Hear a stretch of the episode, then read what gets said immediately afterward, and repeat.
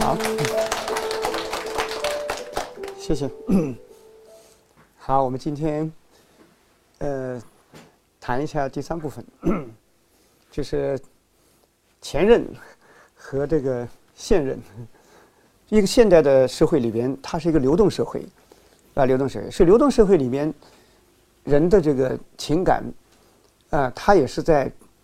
在一个像河流一样，啊，它在不同的呃地段里边、不同的时间里边，啊，它都有起伏，都有变化。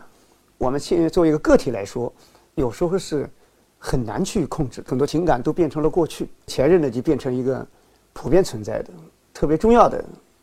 这样的一种啊社会现实，其实加拿大的电影啊，就是《野蛮入侵》。就这个片子呢，为什么获得奥斯卡最佳外语片奖？它里面其实描述的就是这样一个现实。他一个大学的一个历史教授，就是雷米，结果呢，他患上绝症了，父子俩的关系相当冷淡，因为儿子看不惯爸爸的生活方式。其实爸爸他跟他妈妈离了婚，而且前面呢还有这个三个。呃呃，一段一段的情人，所以这个儿子呢是一个什么人呢？儿子是一个搞这个技术的，哎，所以呢他是非常有一种冷静性，有一种生活的这样一个目的性和控制性。所以这样的情况下，他对爸爸的这种无效的生活变得特别的容易产生一个个的泡沫啊，尤其是情感上，他不能容忍爸爸对他妈妈的啊这样的最后的一种。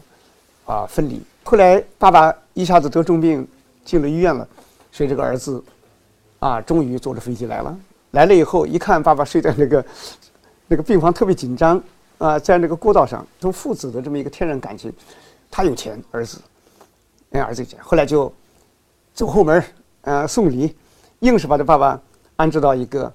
就是原来一个装杂物的一个房间，把它改变成一个单人病房。然后这时候他逐渐的靠近了父亲，才理解这个父亲。就是你想想，他父亲生活这个时代，这么一个年龄，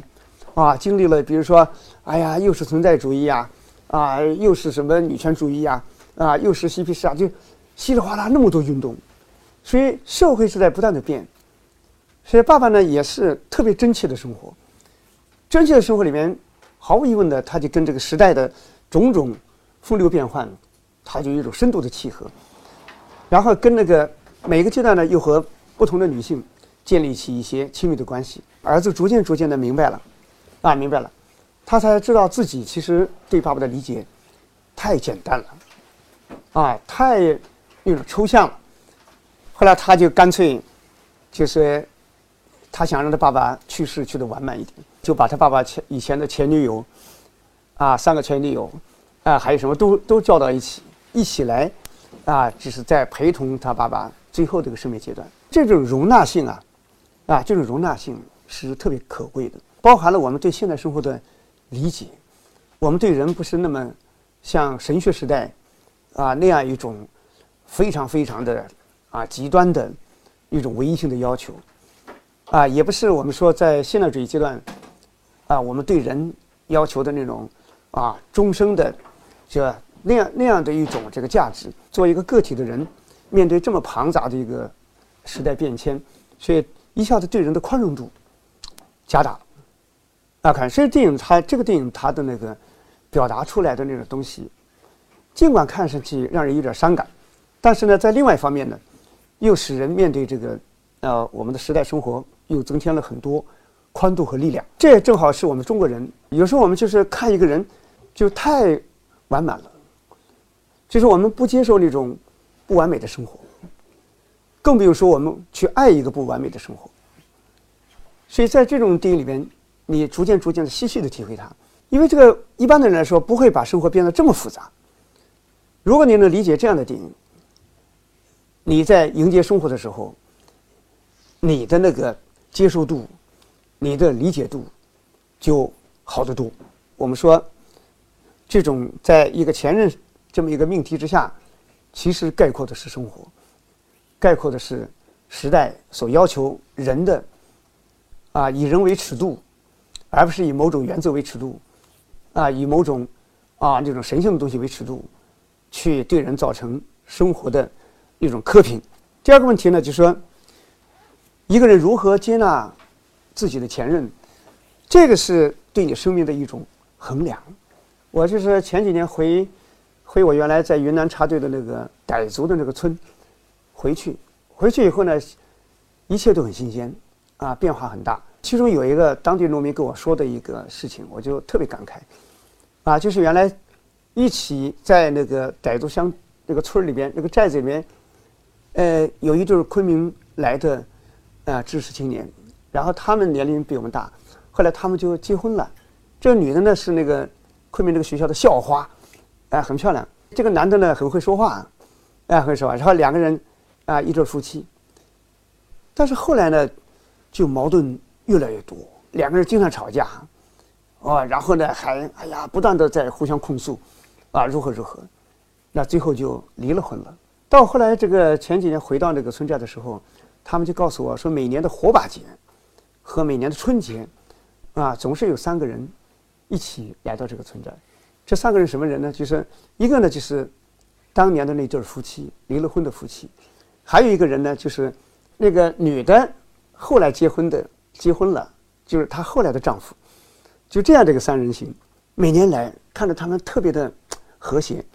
啊，看着他们特别的融洽。但是我自己就想，就这种事情我是做不到的，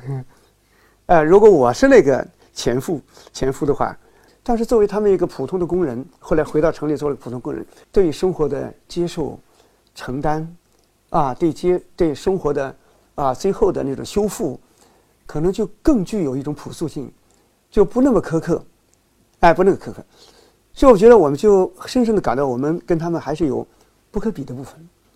或者说是比不上的部分。你能容纳这样的话，啊，你的生命就比较完整，啊，你就会对以前的走过，你就有一个非常非常有温度的啊这样一个保持，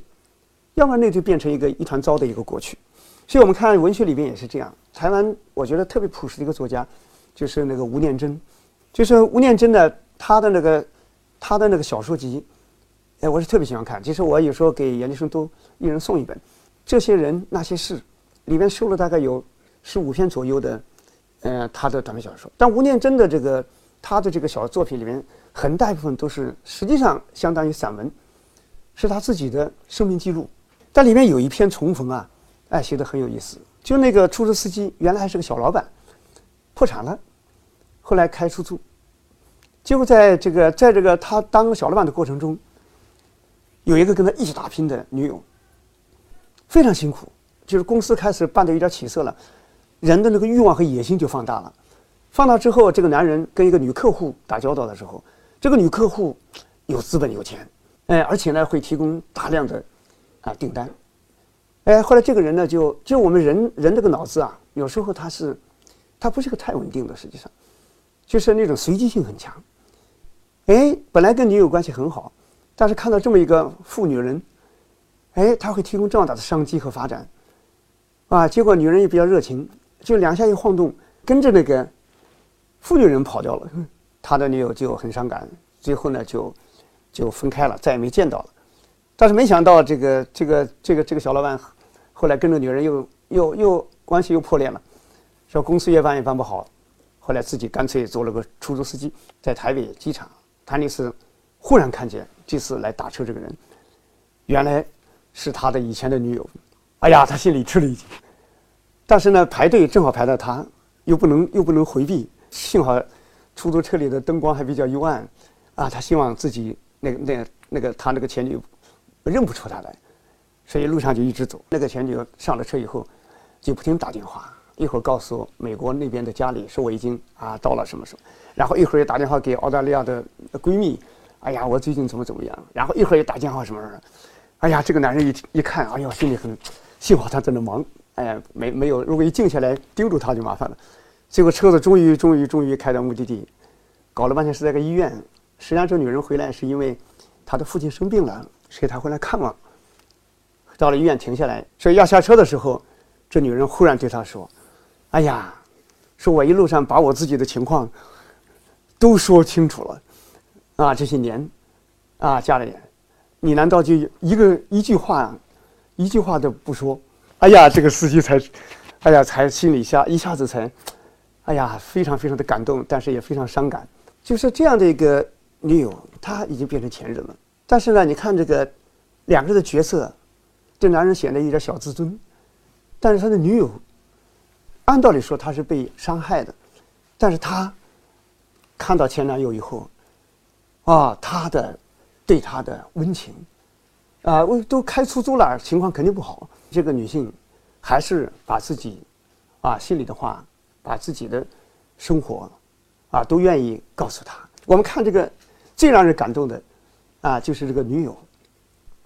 前女友，所以这就显示出一种人生的一种宽厚啊，一种力度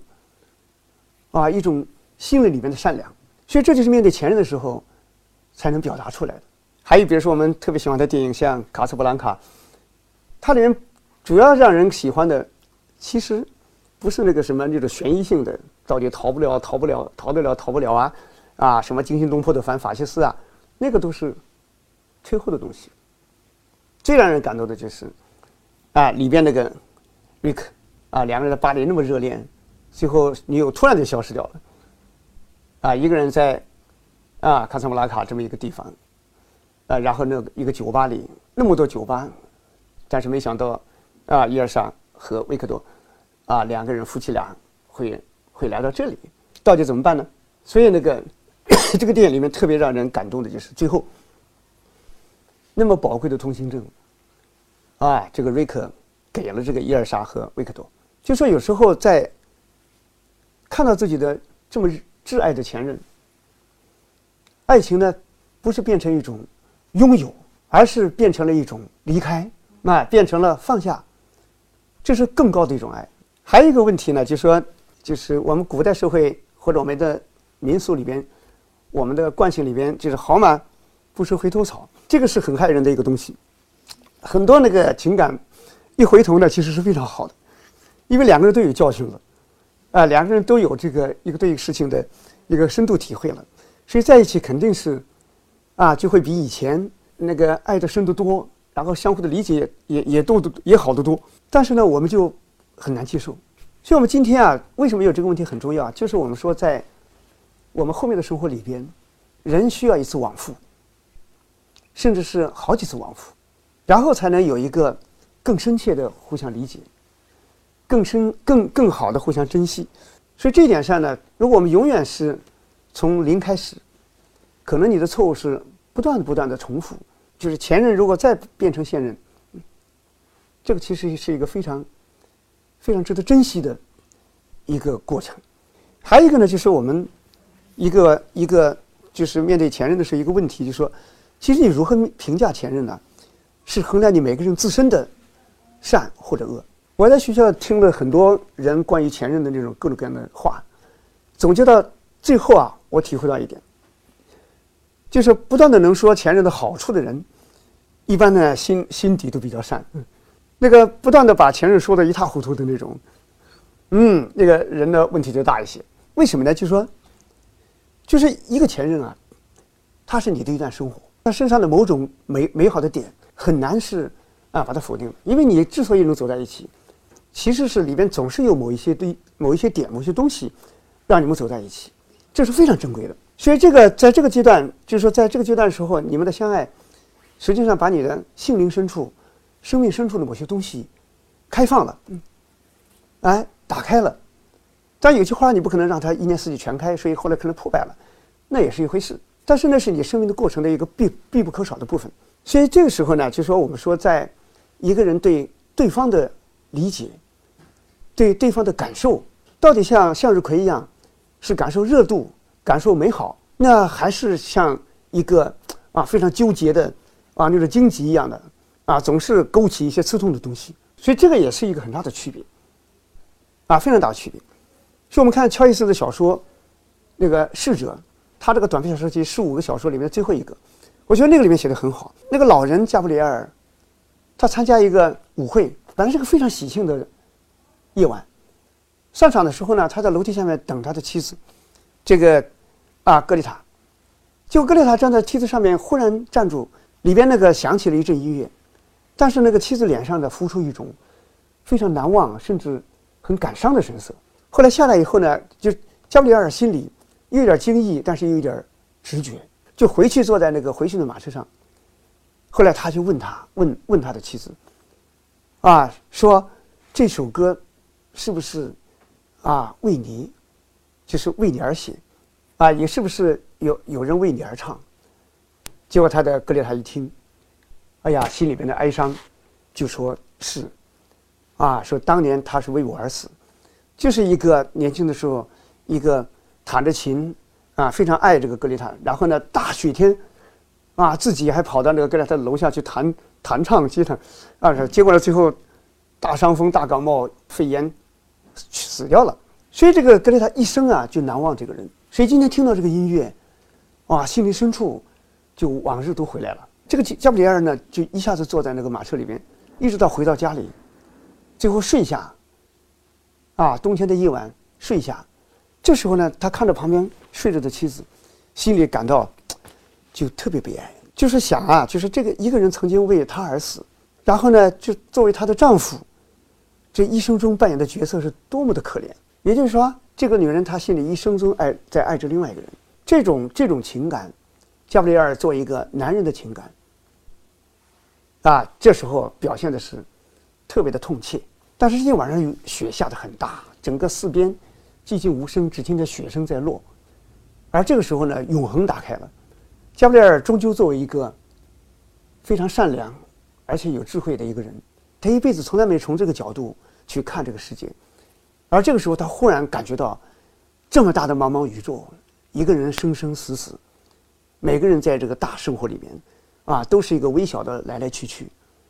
每个人他都有自己啊的生活，有自己的心路，他都真实的在活着，从一个更爱更大的爱里边。啊，更大的对生命的这种理解里边，他忽然感觉内心里边一辈子跟这样一个女人在一起，这么真实的一个女人在一起，啊，这么有感情的一个女人在一起，哎呀，忽然觉得心里边想流泪，啊，非常的感动。那是在另外一个层面上拐了一个弯儿，一个大转换，然后呢，又理解了自己的妻子，也就是说，他再也不会想在妻子的心里把前任驱除掉。然后自己去独享，啊，这样一份感情，所以这时候我们就他就超越了，就超越了那种拥有啊和失去，啊，超越了这种唯唯一的唯一性，啊，就有一个更大的对世界的爱，更大的对生命的爱。所以这时候呢，就说我们可以看到，就是这个加布里埃尔他的心灵深处的啊那种那那那样一种温暖。啊，就打开了。所以每个人都要过人生生命里边，每个人都要过很多关。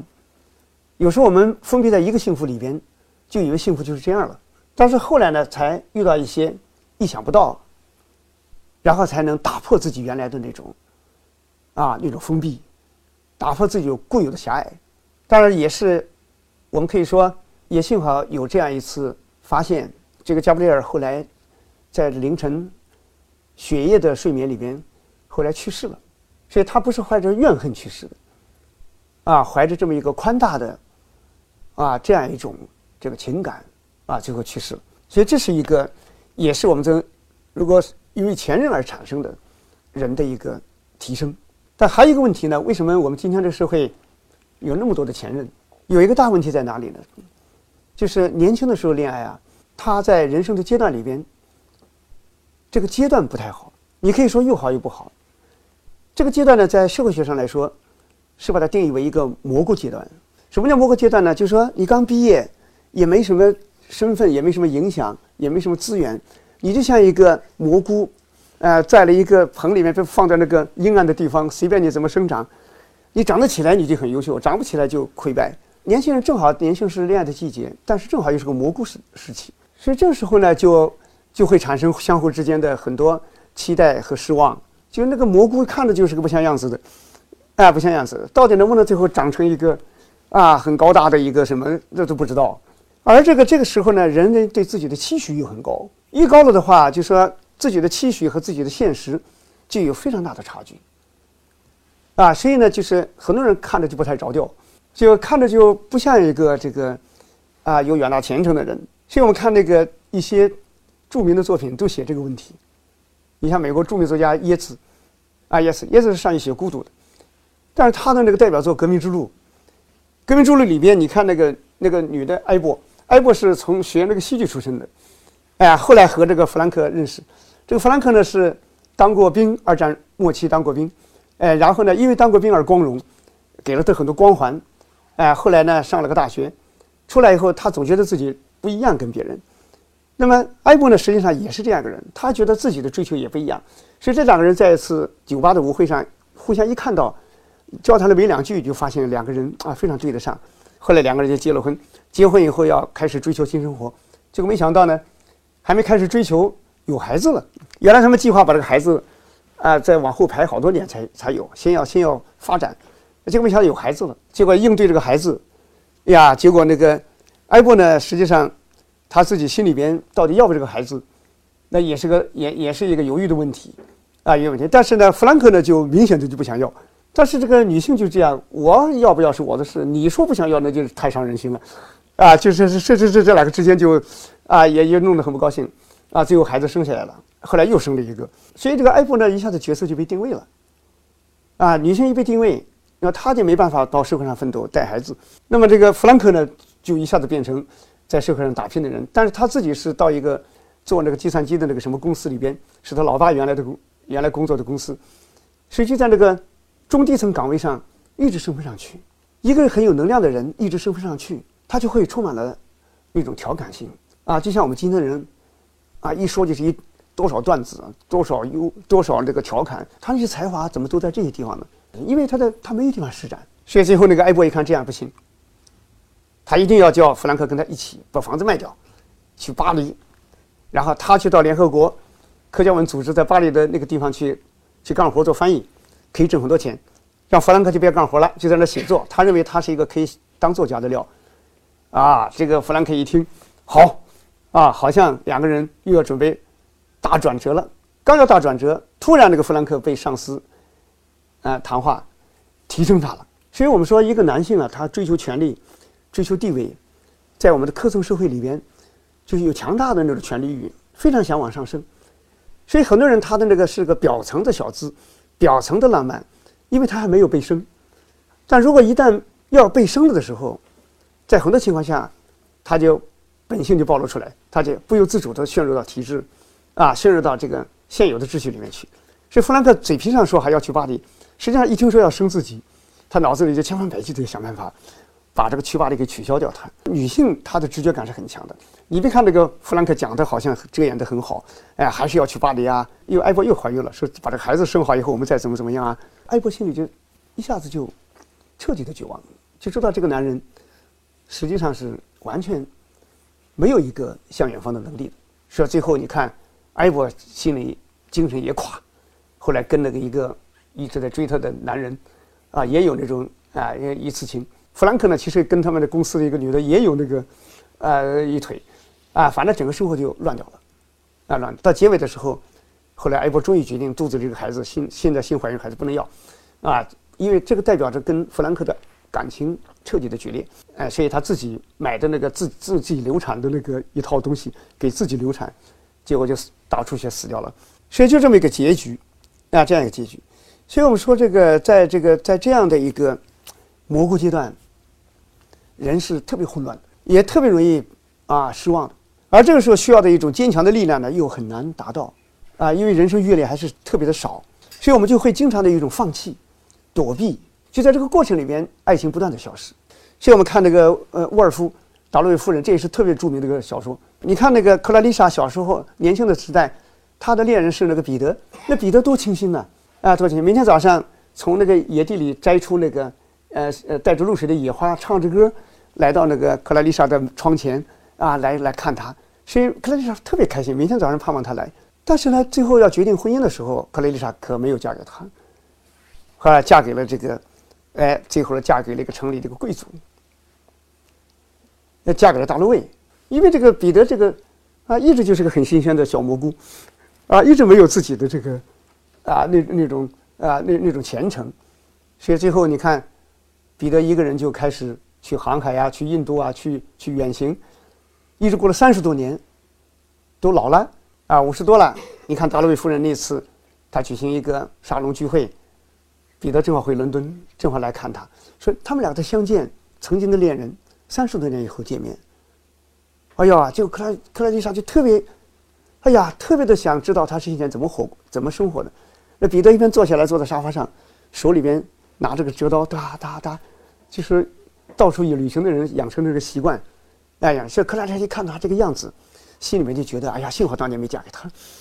哎呀，他这个流浪汉，流浪汉的气质，客人都走光，自己他，他自己把一盏一盏盏灯关掉的时候，他才感觉到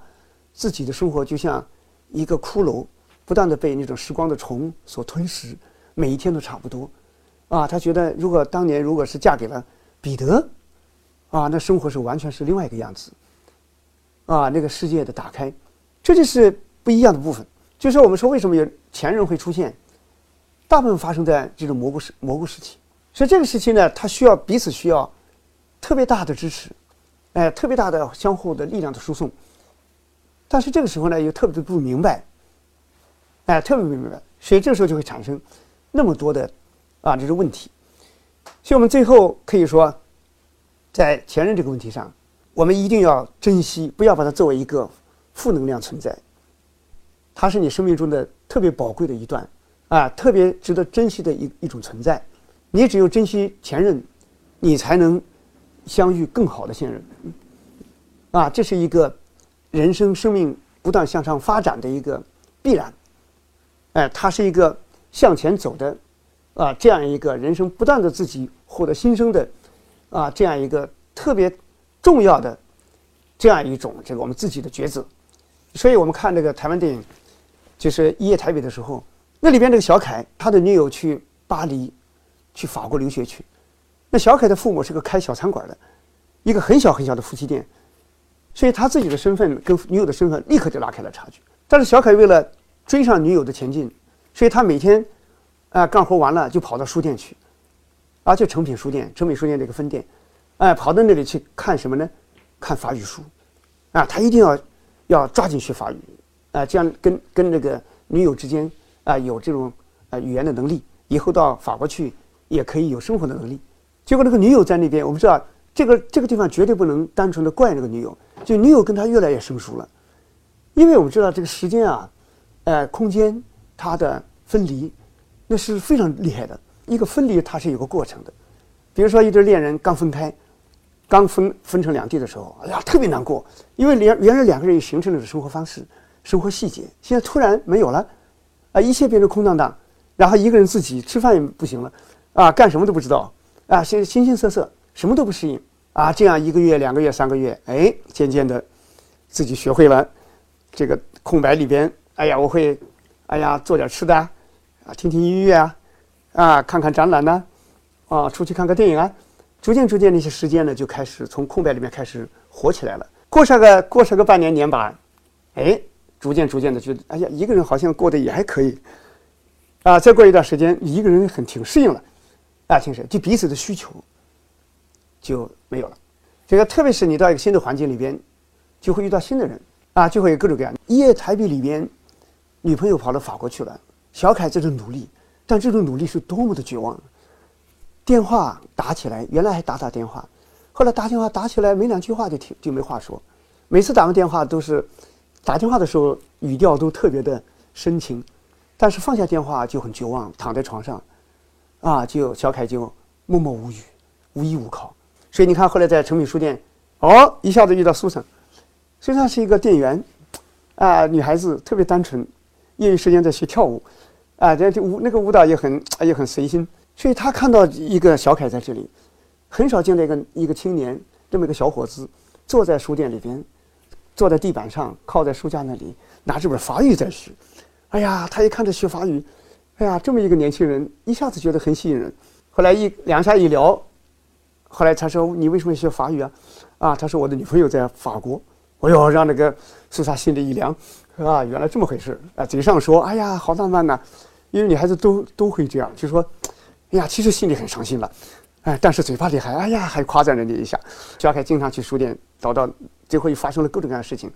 啊，因为小凯要去法国要借钱，后来跟黑社会头子借钱，结果也产生了一大堆问题，产生一大堆风险，两个人一起经历了，到最后电影结快结束了，终于小凯按照约定要去法国见女朋友，但他心里已经知道是不行了，但是还是要去。就作为一个男孩儿怎么对待前任？啊，非常庄重的承诺。原来说要去看他，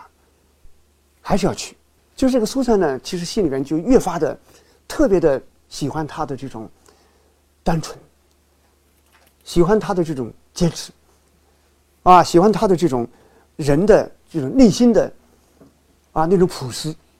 但是他在街头就重演了那一幕，原来是小凯送女友，现在变成了苏珊送送小凯，两个人就望着就默默无语，于此却不知道怎么回事。小心跑到法国，一下子两个人一见，哎，说不定那个女友一下子哎，又唤起往日，说不定又好起来了呢。那这个对苏珊来说，也是一个特别伤心的事情。但是呢，小凯走的时候也不像那种不负责任的男孩儿啊，如果隔着纱窗，哎，放心，我还回来，那个就很庸俗了，嗯，哎，很庸俗。但是小凯一句话也不说，就默默地看了他，然后车就走了。后来那个镜头就非常好，苏珊回到自己住处。哎呀，一个人孤立孤孤零的，然后倒了杯水给自己，默默地走到窗前，外面的台北，啊，一片寂静。镜头一转，过了若干日子，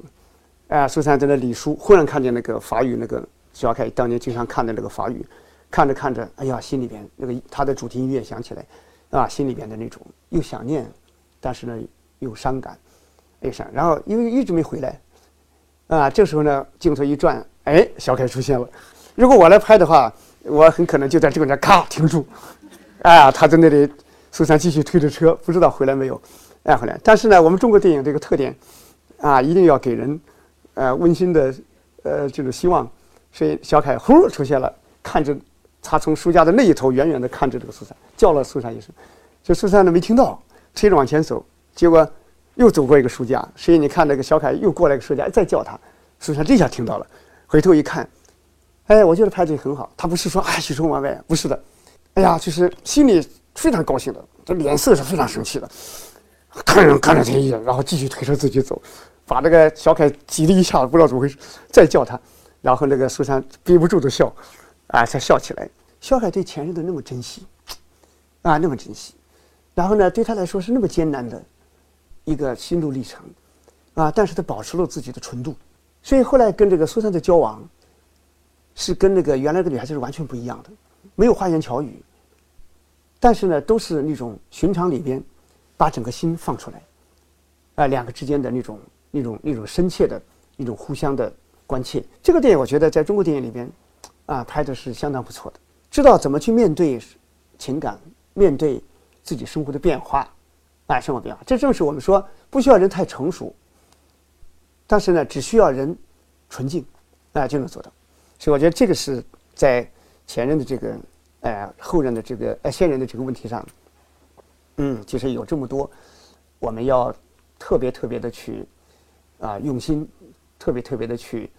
打开的这些部分，就是这一部分，嗯嗯。